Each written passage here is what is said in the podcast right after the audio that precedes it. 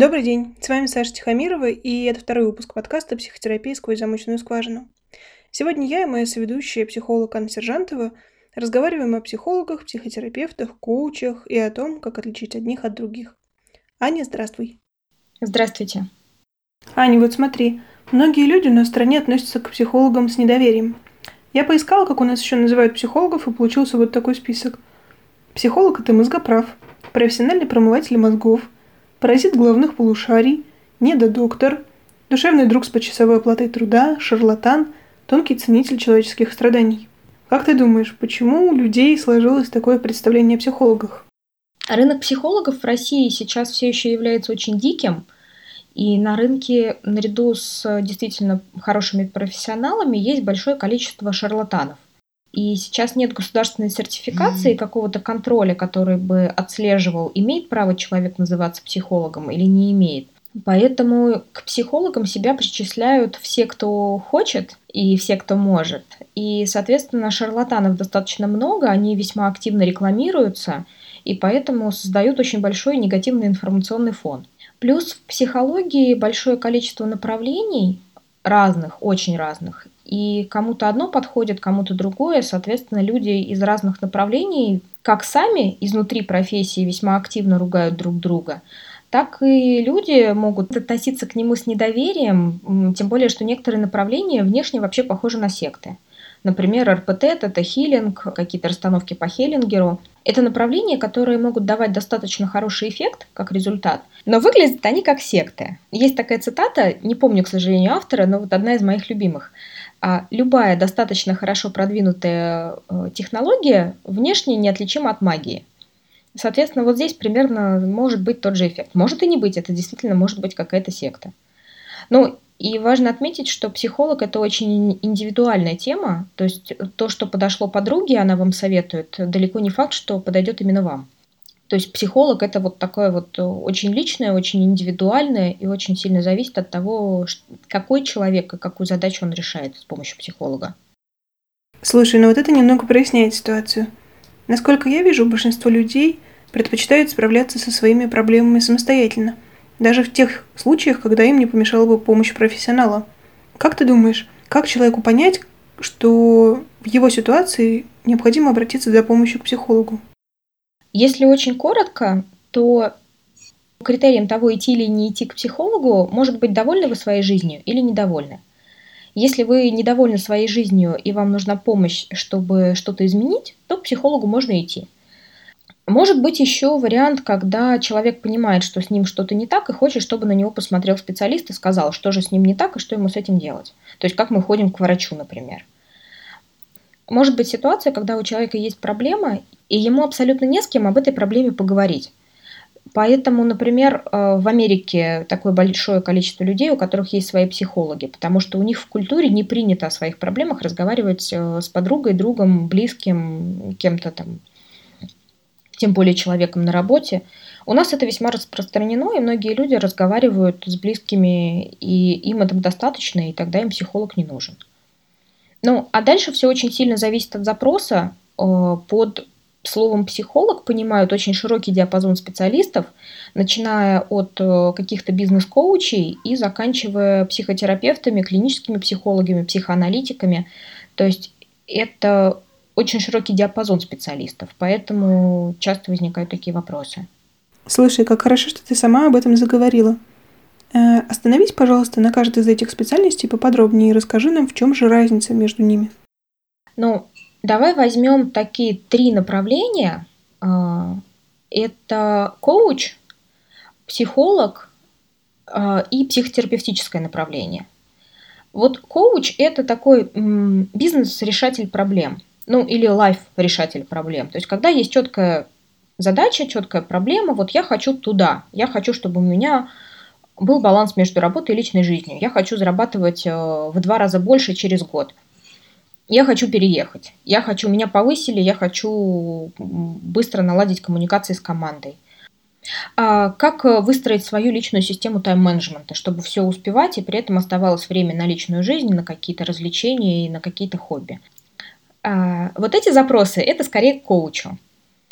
А психолог – это такое более теоретическое направление, и это скорее направление разовых консультаций. То есть, когда у человека тоже есть какая-то проблема, но более личная, то есть не бизнесовая, с понятным результатом «хочу» и вот озвученная цель, а какое-то такое вот, там есть проблемы с близкими, есть проблемы с мамой, есть проблемы с э, мужем, женой, есть какие-то конфликтные ситуации, но такие достаточно разовые, решаемые, и у человека, который психологически, в принципе, здоров, уравновешен, и в целом имел нормальное прошлое, и там, нормальное детство, и такой вот, ну, в целом здоровый, спокойный, нормальный человек.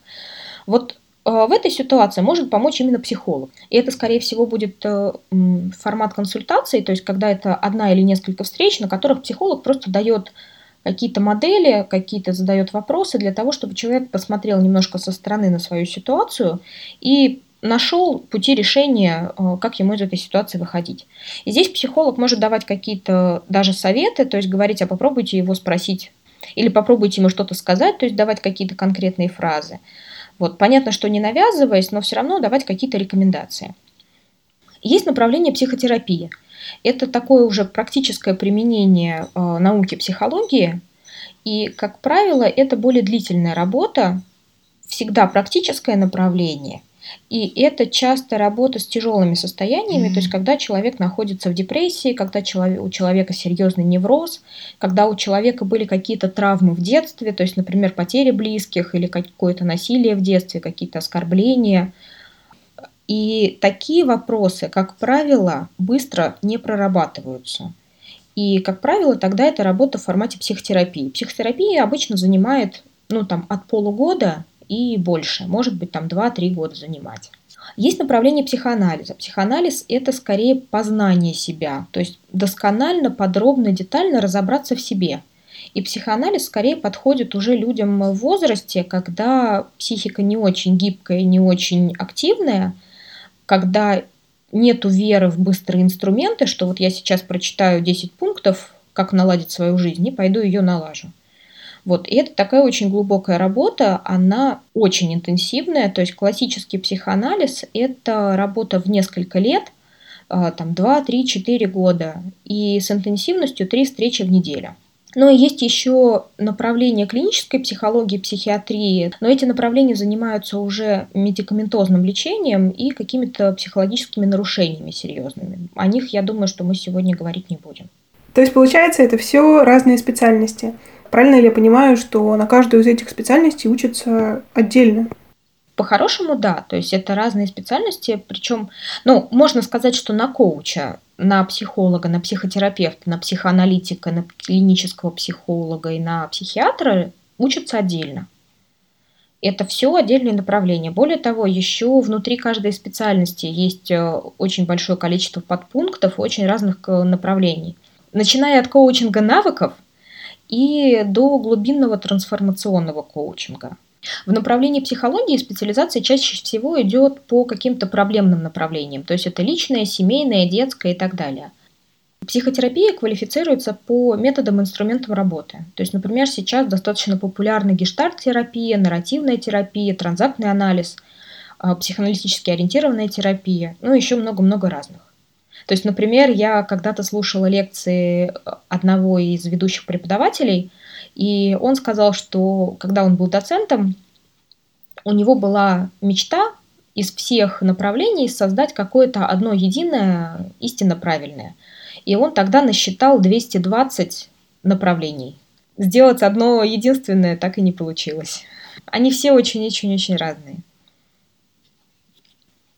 Поэтому каждому, кто захочет найти себе специалиста, придется все-таки разбираться во всех этих тонкостях. Ну, мне кажется, что не нужно все-таки так сильно запугивать, что вы никогда не разберетесь и все очень-очень сложно. То есть, например, аналогичная ситуация с врачами. То есть врачей же очень много разных, очень много направлений и специальностей, подспециальностей каких-то детальных. Но вы все равно примерно обычно понимаете, куда вам вначале. А если не понимаете, то к терапевту. И уже он скажет, куда дальше идти. Вот здесь примерно так же. То есть если вы вообще не понимаете, к кому вам идти, попробуйте для начала сходить к коучу или к психологу, а дальше уже разобраться, куда дальше. То есть, скорее всего, после одной-двух встреч станет более понятно, в чем суть вашей проблемы и кто из специалистов именно этой проблемой занимается. И еще один вопрос, который нам нужно обсудить, это как найти хорошего психолога. Например, человек понял, что у него есть проблема, с которой он не может справиться сам, ему нужна помощь специалиста. Но вот где его найти? Рекомендацию друзей попросить стыдно. Да и посвящать всех знакомых то, что у тебя есть проблемы, тоже не очень хочется. Ведь обязательно найдется умник, который скажет, зачем тебе психолог? Ты что, псих? Поэтому человек, у которого есть проблема, скорее всего, пойдет искать в интернет. Но там сотни и сотни сайтов, где разные специалисты нахваливают сами себя. Вот что делать в такой ситуации? Ну, если единственный способ найти специалиста это открыть интернет, то просто начать пробовать. Можно вначале просто забить э, в поисковике тот запрос, который вас волнует. Вот прям теми словами, которыми вы его произносите. И посмотреть, что вам Google или Яндекс э, на это выдаст. Скорее всего, он выдаст набор каких-то общепопулярных статей, в которых будут уже дальше более понятные слова, а, которые вашу проблему как-то охарактеризуют или идентифицируют и позволят вам дальше уже двигаться. А дальше можно сходить к кому-то из специалистов просто на пробу. Есть государственные бесплатные сервисы психологической помощи, горячая линия поддержки. Есть сервисы помощи при разных учебных заведениях. Они, скорее всего, вам сразу не помогут, но помогут вашу проблему определить более точно и уже определить, куда дальше идти. Либо наоборот это направление отбросить и решить, что вот туда вам совершенно точно не надо. А у многих психологов есть диагностические сеансы, то есть есть э, у кого-то вообще первая встреча бесплатно или какой-то созвон бесплатно. А, есть платно просто первая консультация, первая встреча в зависимости от того, какой психолог. Причем, вот как я вижу, сейчас нет особой зависимости между тем, насколько квалифицированный и опытный психолог, и есть ли у него первая бесплатная встреча. Хотя, с другой стороны, как правило, у людей, которые действительно загружены, у них первая встреча является платной. Сейчас многие психологи работают по скайпу, можно искать психолога из другого города, если э, есть такая сложность, что вот стесняетесь найти психолога. То есть особенно для небольших городов это очень актуально. То есть все всех знают, и если вдруг кому-то станет известно, что ты ходишь к психологу, у тебя могут быть серьезные недопонимания со стороны знакомых и близких. Поэтому работа по скайпу вполне эту проблему решает. То есть, если у человека есть проблема, которую он хочет решить, он должен перепробовать несколько специалистов и понять, кто конкретно ему подходит. А как понять, что специалист тебе подходит? Ну, можно человека каким-то образом проверить, то есть как минимум попросить у него дипломы и сертификаты об обучении и посмотреть, что там написано. Если психолог грамотный, скорее всего, у него будет как минимум какой-то диплом обучения базового, психологического, психотерапевтического направления или коучингового направления – и часто люди, которые действительно хорошо работают и давно в профессии, у них есть еще большое количество сопутствующего образования. То есть психология это такая сфера, в которой ты непрерывно учишься, учишься, учишься, учишься, появляется что-то новое, углубляется опыт, появляется какая-то детализация и так далее.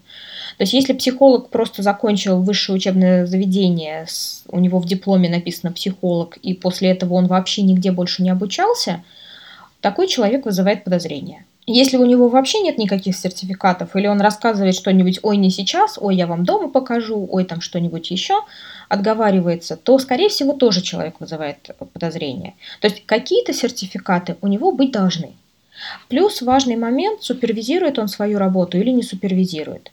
Если вы спрашиваете психолога о, о наличии супервизора, а он вам говорит, а кто это, то лучше к такому человеку не ходить, потому что у профессионала действительно должен быть либо супервизор личный, либо это какая-то супервизионная группа, в которой он свою работу супервизирует. А кто такой супервизор? Супервизор – это человек с опытом, с которым психолог обсуждает свою работу. Процесс супервизии – это когда психолог приходит к какому-то специалисту, тоже психологу, и рассказывает о том, как шла работа, то есть какие с какой задачей, как формулируется задача человека, какая у него проблема, как он видит стратегию решения этой проблемы, какие инструменты он использует и так далее. По правилам работы супервизии при этом самого клиента не называют, то есть не говорят какие-то его личные данные, фамилии, имя, должности и что-то еще, как, где можно опознать конкретного человека. То есть, как правило, называют какие-то общие э, вещи, то есть пол, примерный возраст, и дальше это уже переходит к вопросу проблемы.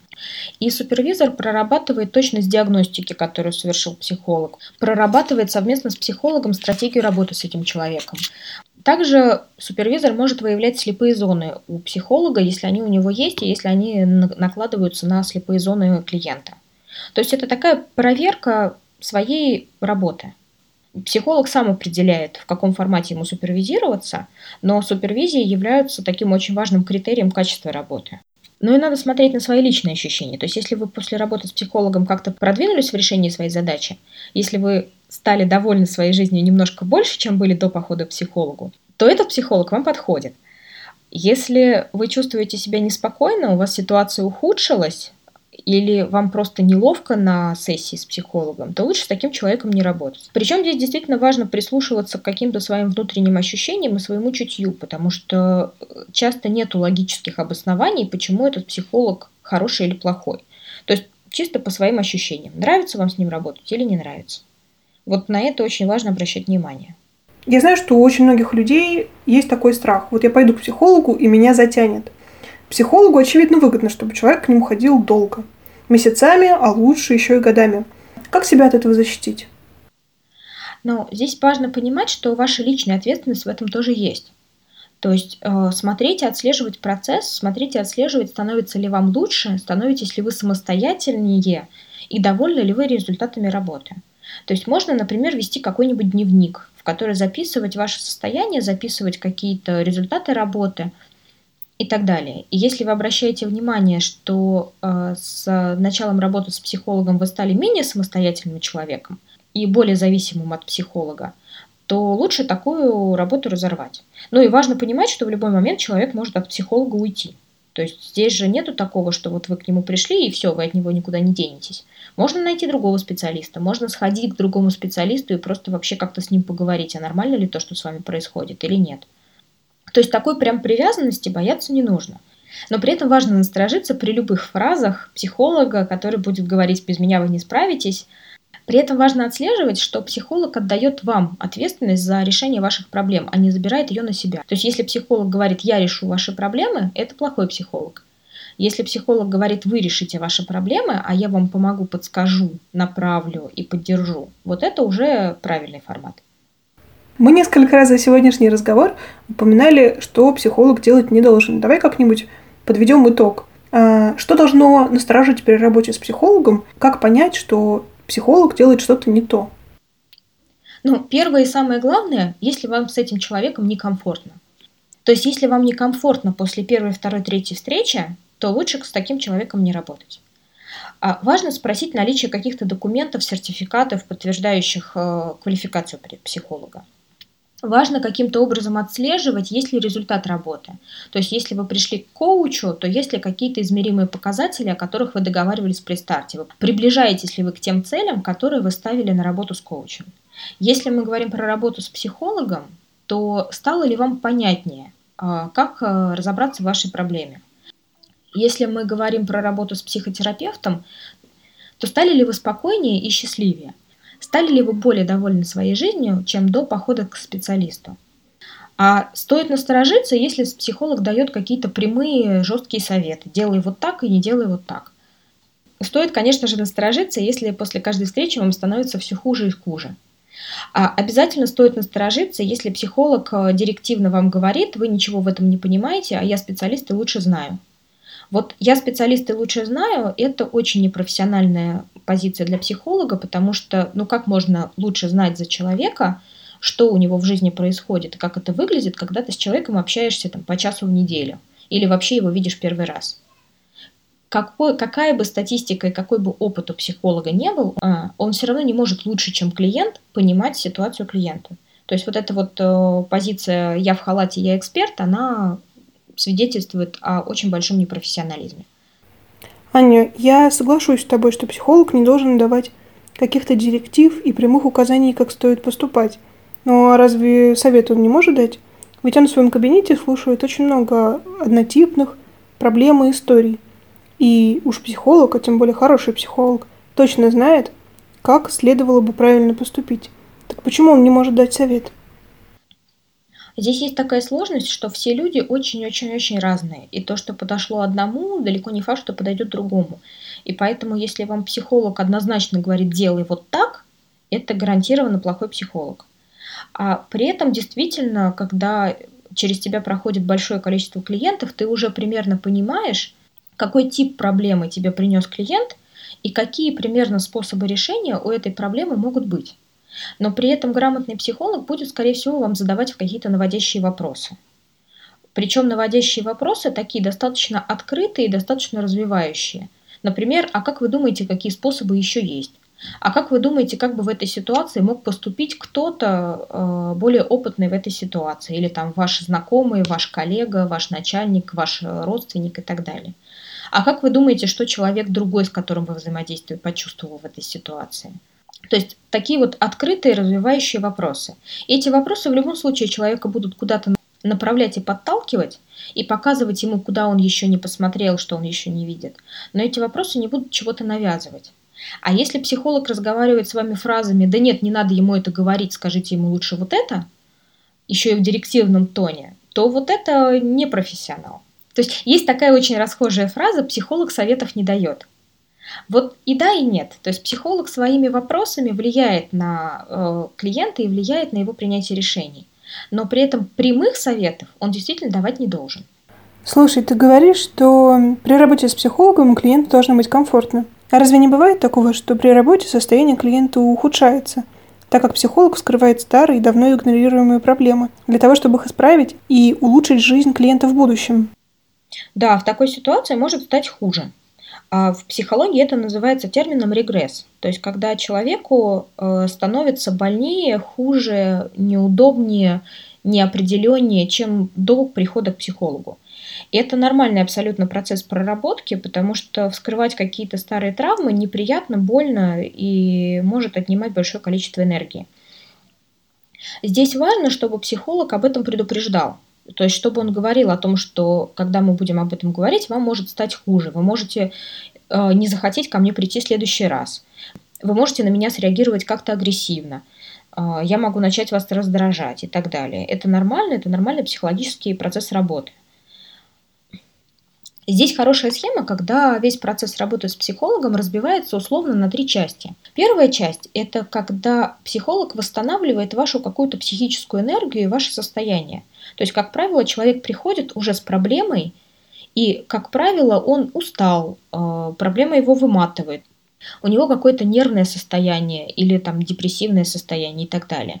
И для того, чтобы прорабатывать э, реальные глубинные проблемы, важно вначале человеку эту энергию как-то восстановить. То есть, когда у нас своей энергии нету, работать нам не на чем. Соответственно, первый этап – это когда психолог человека поддерживает. Либо решает какие-то маленькие локальные проблемы, ну там хотя бы проблему сна, то есть помогает человеку так организовать свое время, чтобы человек начал высыпаться. Либо какие-то сложности локальные со здоровьем, либо еще что-то.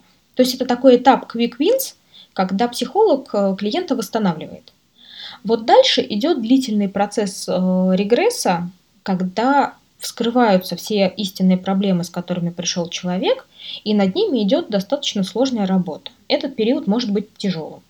И здесь важно, чтобы психолог поддерживал человека и периодически его вытаскивал вот из этого состояния регресса и ему энергию восстанавливал. Ну и третья завершающая стадия – это когда человек э, начинает работать со своими задачами самостоятельно.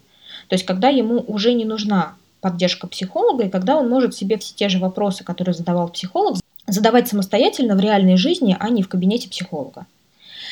А здесь очень важно отслеживать, что психолог действительно дает вам какую-то поддержку и действительно обучает вас в дальнейшем самостоятельно решать свои проблемы.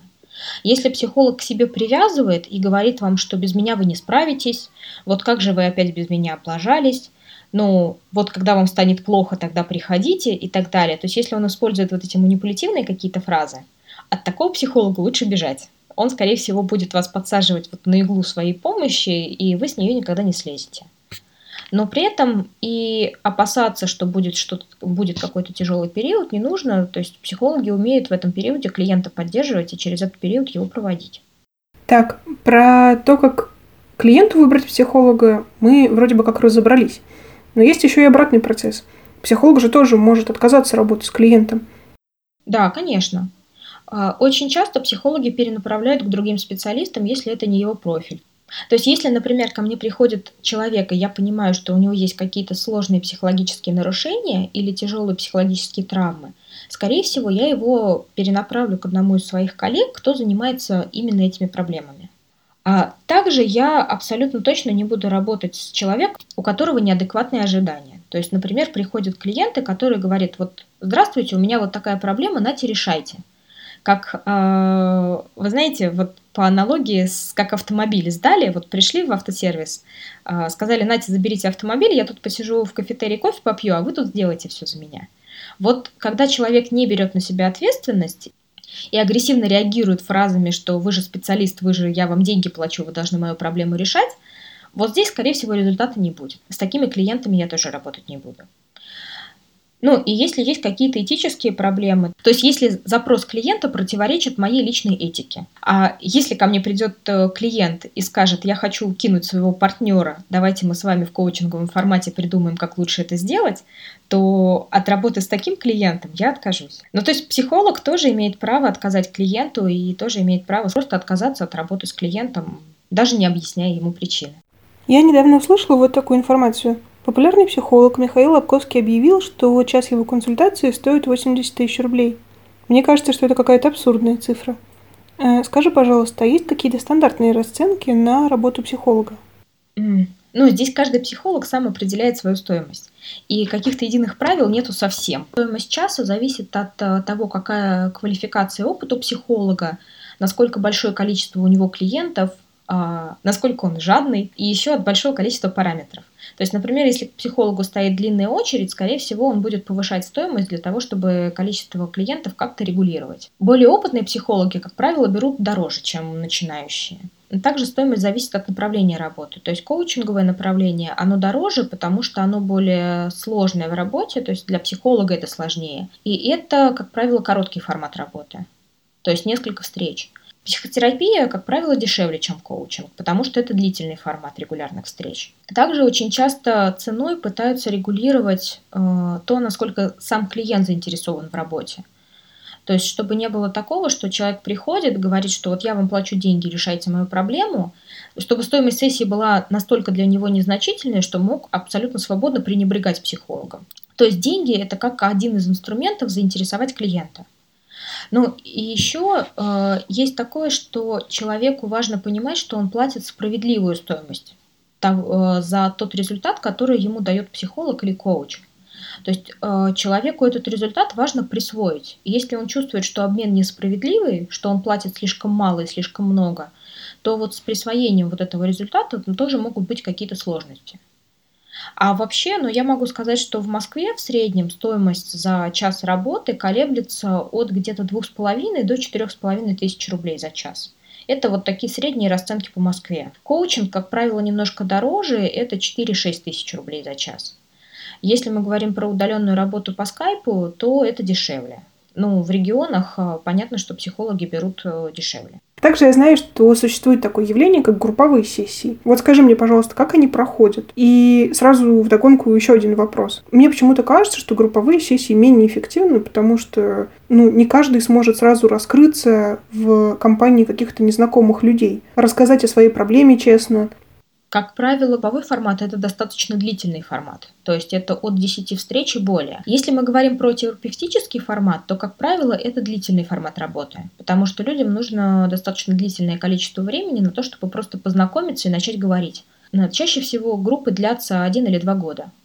Если мы говорим про коучинговый формат групп, то это разовые встречи, э, я не встречала встреч, э, когда это одна сессия, но, как правило, это от 3 до 7-10 встреч, в зависимости от того, какой запрос стоит перед группой.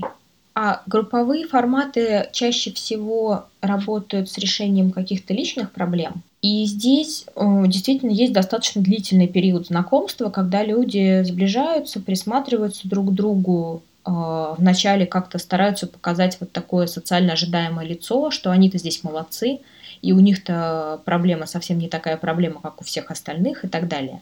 Но потом, когда люди э, как-то сближаются, договариваются и начинают делиться, а, этот процесс э, идет обычно достаточно комфортно, потому что э, люди в группе понимают, что все пришли с аналогичной проблемой, и все в группе заинтересованы в том, чтобы эту проблему каким-то образом решать. Можно услышать какие-то способы решения этой проблемы от другого человека – можно услышать, что ты не одинок в своей проблеме. Вот есть люди, у которых эта, эта проблема похожая. есть какая-то групповая поддержка друг друга. То есть групповой формат это достаточно эффективный формат, и многие люди с ним работают, многие психологи с ним работают с удовольствием. А, и часто групповой формат еще дешевле, потому что психолог работает с группой, а не с каждым человеком индивидуально. То есть если есть какие-то финансовые вопросы, то есть может быть группа может быть тоже эффективным инструментом. Окей. Okay. А, также мне хотелось бы подтвердить или опровергнуть еще один очень популярный миф про то, что у каждого психолога есть свой психолог. Вот скажи мне, это правда? Ну, по моему мнению, если психолог себя считает профессионалом, то он должен э, иметь какой-то опыт работы со своим личным психологом как минимум во время обучения.